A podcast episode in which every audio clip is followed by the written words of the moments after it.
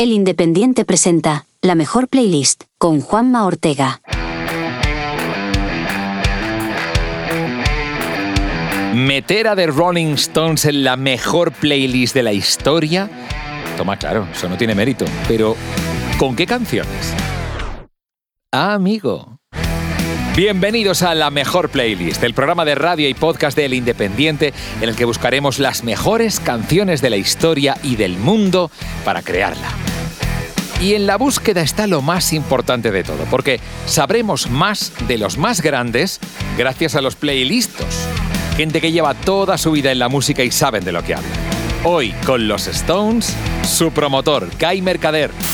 Y me di cuenta de que había ido en un Ferrari conducido por Keith Richards con Ronnie al lado y yo detrás. Me dijo que el problema que tenía es que la gente siempre decía que el disco anterior era el mejor.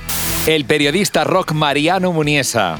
Eh, había muerto Tara, el hijo de Keith Richards. Eh, no hablaba con nadie, estaba muy, eh, por lo menos con ellos, estaba intentando asumir aquello. Y decía, yo la primera vez que vi sonreír a Keith después de la muerte de su hijo fue en el concierto de Barcelona. Y Alejo Stivel, productor y miembro de Tequila. En, en un sótano, en una caja fuerte, él llevó todas esas 40 canciones que grabaron. Pero antes se hizo una copia en un cassette y a mí para mi cumpleaños me regaló un cassette donde tengo canciones inéditas de los Rolling Stones. A ver, está complicado hacer una playlist que guste a todo el mundo, pero la buena música puede tener una definición si hablamos con los verdaderos expertos. Además, como dijo Rod Stewart, el optimismo es mi mejor defensa. Dejadme con mi optimismo. Y como dijeron Status Quo, allá vamos, a rock and rollear por todo el mundo, buscando la mejor playlist. Hoy, como dijo John Lennon... Now your host for this evening, the Rolling Stones. Exacto, John. Aunque vamos a dejar que sea Guppy Wolberg quien les presente.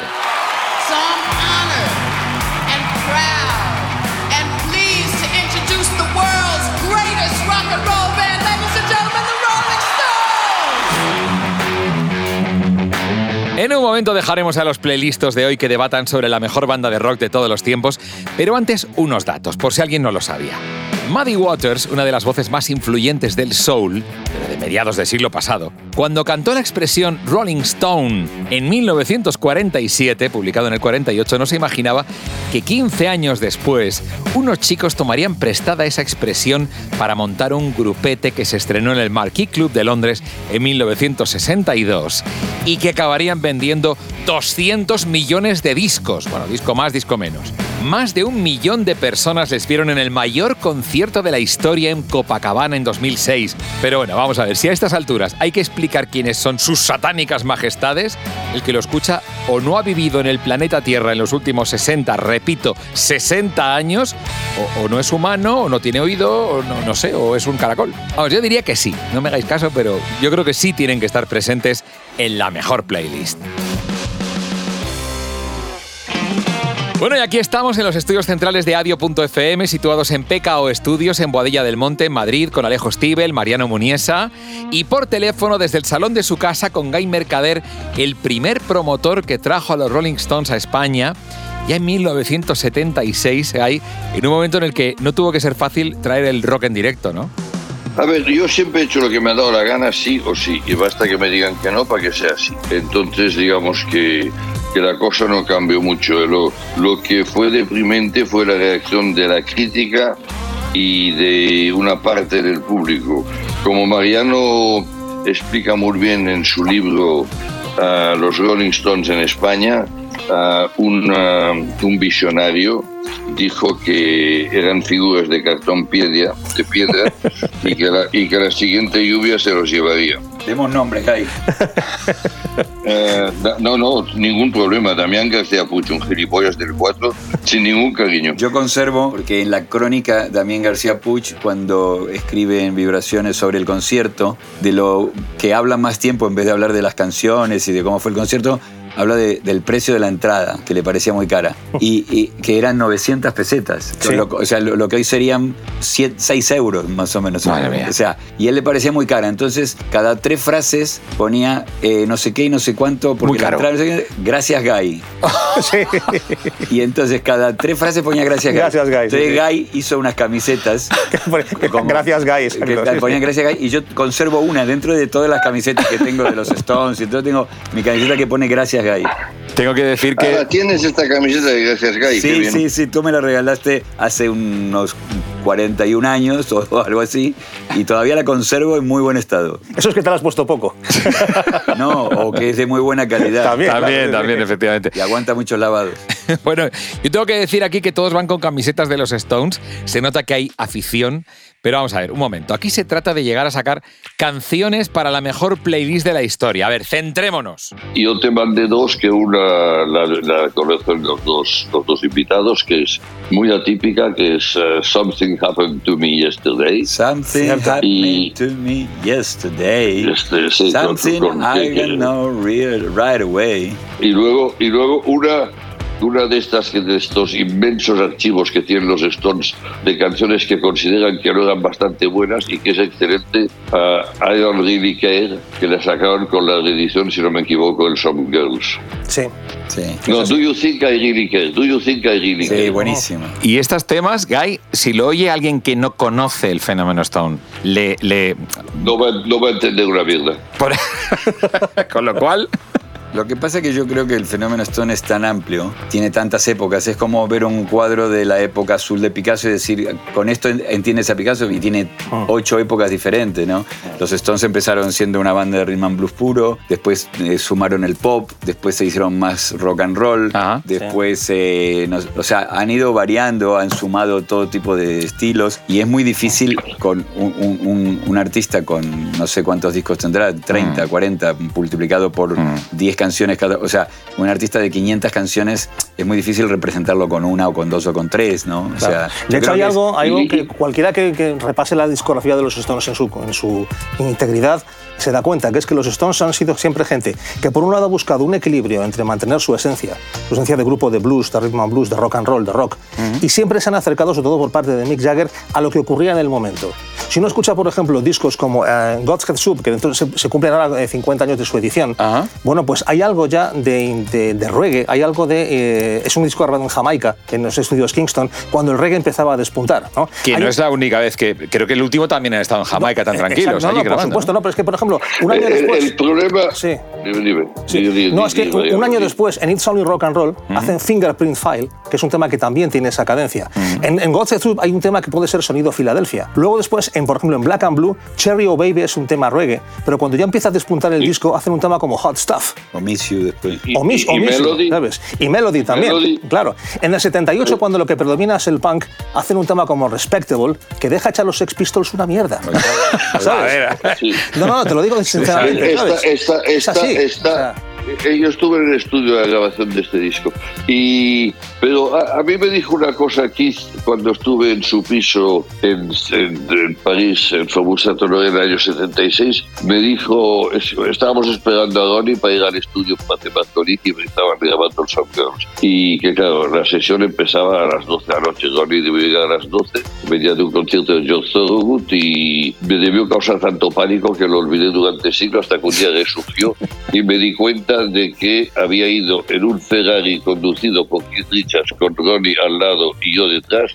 Y total, total, que Keith, cuando estábamos en el piso ahí platicando, que dicen en algunos sitios, ah, me, me dijo que el problema que tenía es que la gente siempre decía que el disco anterior era el mejor.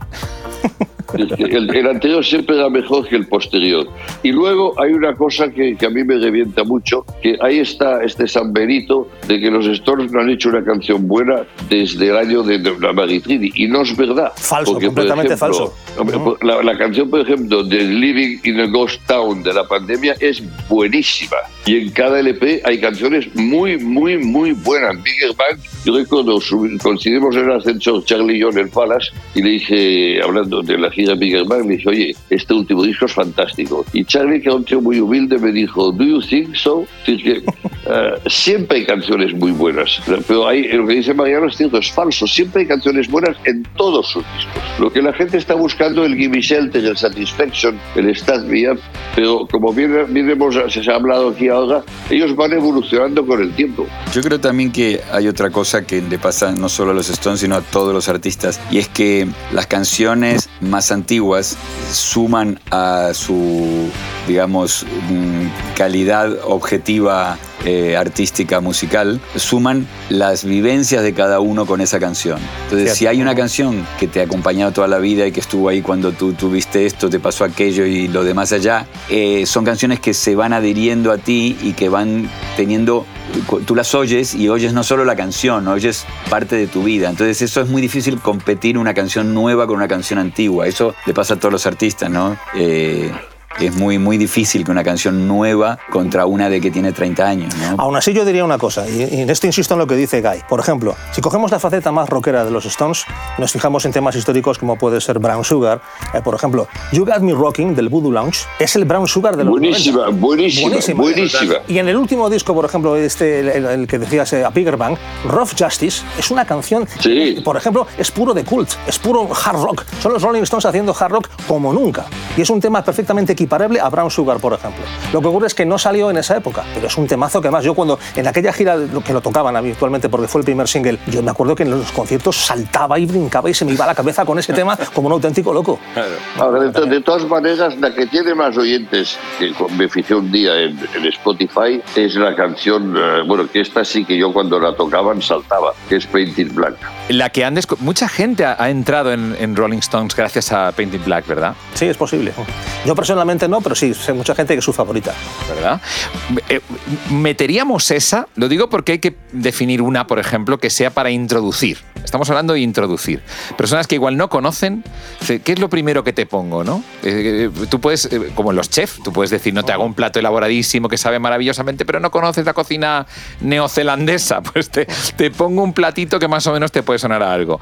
Painting Black, Bueno, yo, vamos a ver, no es, es de mis favoritas, no es mi favorita, pero yo diría que quizá la mejor para mí, para introducir a los Stones, sería Honky Tonk Woman. Porque tiene un poco de todo. Es rock, tiene un poco ese punto country que los Stones han tenido, tiene una parte blues, es un clásico de ellos, y tiene una cadencia muy estoniana. Yo creo que quizá alguien que no hubiera escuchado nunca a los Stones, la primera que le pondría sería esa. ¿estáis de acuerdo? ¿Qué opináis por aquí? Bueno, yo creo que cada uno tiene su, su favorita, ¿no? O sea, Es muy cada- difícil, yo tengo es muy mi, difícil. Top, mi, top, mi top 3 de los Stones, eh, para mí, que es mi gusto, ¿no? Que no necesariamente sirve para lo que tú estás proponiendo. Mi canción favorita es Beast of Burden. Mi segunda canción Sí, favorita, la- mi segunda canción favorita es Rock Soft. Sí, Y muy mi buena. tercera canción favorita es Dead Flowers. Esto, es, esto Pues ya es el es- menú ya Bueno, para, para nota. Sí, sí, no, ves, yo, yo, yo, yo, yo en cambio, yo en cambio me iría- me empezaría por Jumping Jack Flash, que me parece también resume lo que era, y a mí, bueno, y a mí, si yo cuando salía a discutir algo, me ponía Jumping Jack Flash cuatro o cinco veces a toda pastilla y el que se me pusiese por delante me lo llevaba yo. Sí, claro, pero es que a mí, me, a mí con los Stones y con los Beatles me pasa esto. Guy dice ahora Jumping Jack Flash y yo digo, sí, también esa es mi favorita. O sea, con los Beatles y con los Stones a mí me pasa que la que estoy oyendo es mi favorita. Eh, hay canciones bellísimas como No Expectation o Dear Doctor del Vegas Banquet, Sí. que, que- son, que son delicadezas. Backs- o Backstreet De hecho, Girl. Oye, y ese... Y Bueno, ese... hemos quedado, si han dicho los demás el top 3, yo también lo tengo que por decir. Favor, por favor, adelante, por favor. Bueno, hay Dale, una que, dale, dale, dale. si luego me preguntas por la favorita absoluta, la que no debe faltar en mi playlist, luego te la digo que es Midnight Rambler y te la amplío. Pero yo jun- junto a ella situaría, por ejemplo, It's Only Rock and Roll, que me parece fantástica también. Es un himno. Otra, buena forma de introducir a los Stones. himno- eh, sí, yo, yo votaría por esa por Y el un- himno que es. Y un tema quizá menos conocido, pero que a mí me entusiasma y que además cuando, cuando lo tocan en directo yo me vuelvo loco, que es All Down the Line. Me parece Sí. fantástica esa canción. Bueno, Hombre, hombre, es un poco brutal. Sí. como rock soft, ¿no? Sí, es muy- Eh, claro. abrían, abrían cada una uno de los Sí, álbums de, de Street. Sí, sí. Entonces, mm, gente que está descubriendo ahora esto, que se ha acercado a los Rolling, a los Stones, porque de pronto ha encontrado cosas sueltas, de pronto eh, eh, es muy difícil explicar lo que es el fenómeno Rolling Stones. Es, es que es imposible, tienes la Es faceta imposible. blues, tienes la faceta rock, tienes la faceta country, tienes- tú miras Sweet Virginia, que es una maravilla. Es, es, es imposible, lo que les recomiendo es que se acerquen, que se compren un grandes éxitos de 40 títulos y que lo escuchen. Es imposible en tres canciones definirlos. Y- Imposible. Y, culturalmente estamos hablando de un fenómeno, claro, que va desde viviendo Franco, este señor, que se los trae a España, que cobra mil pesetas de ahora, mil pe- y que cobra... Y me arruiné, y me, y me arruiné y de- ¿Perdiste dinero trayendo a los Stones? mucho. Y, y fue, y fue paradójicamente, fue una suerte esto. Tanto Alejo como Mariano lo saben, Ujú. fue una suerte porque de la Plaza de Toros, que cabían 18.000, solo vendí 12.000 entradas, los grises decidieron que la censura no había cortado demasiados efectos escénicos, suficientes escenos- escén- escénicos, y entonces tiraron dos bombas de humo, esto cualquiera que se meta en YouTube y busque lo de los Stones del 76, verá que en el fondo de la grada, que está prácticamente vacía, caen dos tubos de humo. Llega a estar el estadio lleno,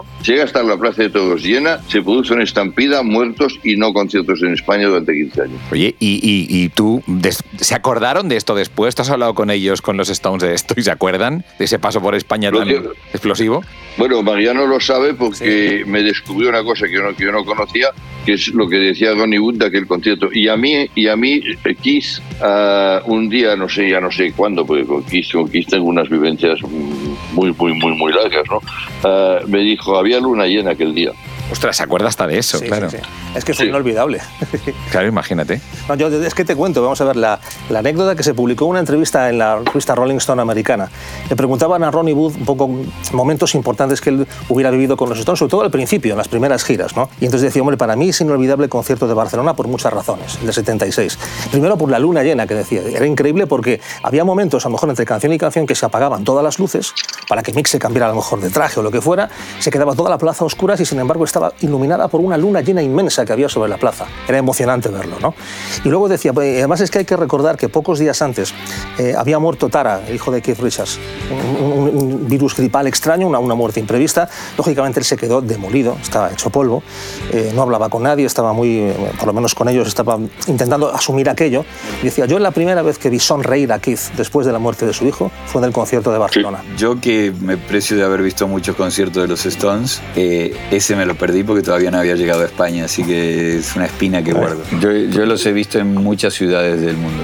Te han hecho viajar muchísimos kilómetros, uf, ¿no? y a mí No, también. bueno, sí, los he visto en 15, 20 ciudades. O sea, yo los vi 37 veces, pero en algunas ciudades los vi más de una vez. O sea, pero los vi en Nueva York, en Buenos Aires, en Londres, eh, bueno, en España, en todas las Claro. ciudades, en París, Wow. en Lisboa, en... eh, ¿Y cuál es el mejor escenario? ¿Argentina? Quizá por la pasión de la gente. ¿Cuál es el...? Yo Sí, para mí sí. el, el- el concierto más impactante fue el del 7 de julio del Calderón, el día de la lluvia. Sí. Eso- porque eso yo creo que yo creo que ellos también lo recuerdan de una manera muy especial. Sí, sí, sí. Porque sí. ahí hubo una magia extra, además, ¿no? Y después eh, la primera vez que los vi también, que fue unos meses antes, en diciembre del 81, en el Madison Square Garden, pero básicamente también porque era la primera vez que los veía que no daba crédito. O sea, si llevas 15 años desde, desde niño esperando por verlos, los ves y te parece que no es real que los estás viendo, ¿no? Claro. No, no te entra en la... De hecho, volví la noche siguiente para verlos de nuevo porque dije, No me he enterado. no, casi me llevan preso porque compré No, entradas a- a- de reventa. ahora que de reventa. La policía me detuvo. A- a- Por favor. a- Ahora que dicen esto Mariano y Alejo del concierto del Calderón de la Lluvia, voy a explicar una cosa que creo que para mí explica muy bien por qué son los más grandes. Es decir, estábamos nosotros, hacía un calor espantoso, y en el antiguo Calderón ahí está, en las- estábamos en las oficinas que teníamos ocupadas, y hay una escalera muy larga y muy empinada que llevaba al, al escenario. Y estábamos ahí, Bill Graham, Arnold Pustelnik, la banda y yo. Esto de golpe levantó la cabeza y vio los nubarrones y apretó a correr escaleras abajo. Los demás le siguieron sin ni preguntar. Fuimos al escenario y yo desde el escenario veía que las gradas del fondo del estadio se volvían grises en vez de negras. Es decir, que la gente se iba porque había empezado a llover. Pisaron el escenario, empezaron la empezó la canción, a la segunda nota las gradas volvían a ser negras. Claro. Y tocaron, tocaron, la lluvia duró una canción hasta que el tío pasó la mopa por el escenario. Porque se vinieron todos los globos abajo. Tenía los globos, ¿no? Sí, sí. Otro grupo, otro grupo dice, bueno, va, vamos a esperar y ya volveremos. Ellos no, ellos ven la oportunidad, coño, esto será o un desastre o, o- o vamos a salvarlo. Y se convirtió en un triunfo. Una apoteosis. Yo, yo estaba allí, yo me mojé con ellos y fue de verdad inolvidable. Una cosa, Sí, sí, has contado que- Y- y- Sí, sí, sí. y- Llega a durar tres minutos y cambia todo. Yo he, estado, yo he estado viéndoles en La Habana, como te contaba, en Londres, casi desde los 90 en todas las giras he ido. Los he visto en Ámsterdam, en Copenhague, Claro. en, en el Rock in Rio de, de Lisboa, que hicieron además una actuación especial en que intervino Bruce Springsteen haciendo Ah, con ellos Tumbling wow. Dice. ¿sabes? Entonces, bueno, pues los he visto siempre que pude. En esta última gira fui a verlos también a Hyde Park, que hicieron un concierto impresionante, maravilloso. O sea, no, yo, yo les he seguido por, por todo el falta Buenos Aires. Siempre que el dinero me lo ha Exacto. permitido, les he seguido por todas las ciudades que he podido. Porque Buenos Aires tiene que ser lo más, ¿no? Apoteósico. Bueno, eh, yo en Buenos Aires fue muy gracioso porque llovió todo el concierto. Todo, no dos canciones. No, no dos canciones. Todo. De hecho, llovió desde una hora antes que tú llegas al estadio, aparcas el coche, caminas hasta el estadio 10 calles, eh, llegas, esperas que empiece el concierto hasta que termina y tú sales, vas caminando lentamente al coche. O sea que no, las dos horas y pico del concierto más una hora y... O sea, tuve bajo la lluvia... Tuvimos todo bajo la lluvia, 50.000 personas, y los Stones, porque tienen eh, la lluvia barrachada y entra al escenario, aunque haya un techo, Claro. y además tienen el escenario del centro del, del el el mini escenario, el mini stage, sí. con lo cual se empaparon ellos también. Y después hubo una fiesta en el Four Seasons eh, que me invitó un amigo, eh, una fiesta así bastante privada. Y, y en un momento dado fue muy gracioso porque yo estaba ahí tomando algo y veo que, vi- que, que Keith viene caminando hacia la barra y yo estaba cerca, entonces veo que va a pasar al lado mío y yo, claro, digo, pues probablemente sea la única vez en mi vida que pasa al lado mío Keith, le tengo que decir algo, pero ahí se te bloqueas, se te... se te No sabes qué decir, Todo claro. y no sabes qué coño decirle y le dije la obviedad más grande que se puede decir a alguien, a algún artista después de un show, que es, qué buen show, good show tonight. Me salió esa, estupidez. Y el tío me contesta una frase digna de Alec Guinness o de David Niven, del mejor humorista inglés Tang in Chick. Me contesta, dos horas después de- del concierto, donde él se había empapado, y yendo hacia la barra, una frase con doble sentido a alguien que no sabe quién es. O sea, tiró- regaló esta frase a, a un desconocido que yo me la voy a acordar toda la vida porque ya te digo que es digna de un cómico inglés de, de primer nivel. Me dijo, I'm nearly dry. Casi estoy seco, ¿no? Sí, primero utiliza la palabra nearly, que Nearly. eh, digamos eh, coloquial podría haber dicho I'm almost dry, pero le da un giro más británico y más cool y dice nearly. Pero claro, está, estoy casi, quiere decir, pasaron dos horas del concierto, pero todavía no estoy del todo seco porque me empapé. Claro. Pero además estoy Bueno, yendo es- la barra a pillar un trago porque estoy seco porque necesito Claro. un trago. O sea, ese doble sentido. Es- es el tío, es el tío más divertido en negocio. Es, es un one-liner. En una frase Sí, sí, sí. se lo clava. Decir, a, a mí un día en el camerino me dice, cada año, yo cada año le mando un Vega Sicilia único y todas estas cosas. Y me dice, cada año cuando recibo tu botella sé que sigues vivo. Buenísimo. Qué bueno. Buenísimo. Él lo que solía decir es, estoy contento de estar aquí, de estar aquí. Bueno, de hecho estoy contento de En estar en cualquier cualquier parte. sí, sí. En cualquier en parte, ¿no? Estoy contento de estar en cualquier Pero como diciendo, estoy vivo. Sí. It's to be everywhere. Everywhere. Yo, yo quisiera puntualizar una cosa, que los Stones son famosos, famosos, pero están minusvalorados. Es decir, son tan grandes, tan famosos que la gente se olvida que Mick Jagger canta de maravilla mientras Sí. va moviéndose, que toca la armónica como Cristo. Nadie habla de la fabulosa habilidad por tocar la guitarra de Ronnie Wood. Cierto. Decir, su fama, su fama opaca su talento musical. Como músicos.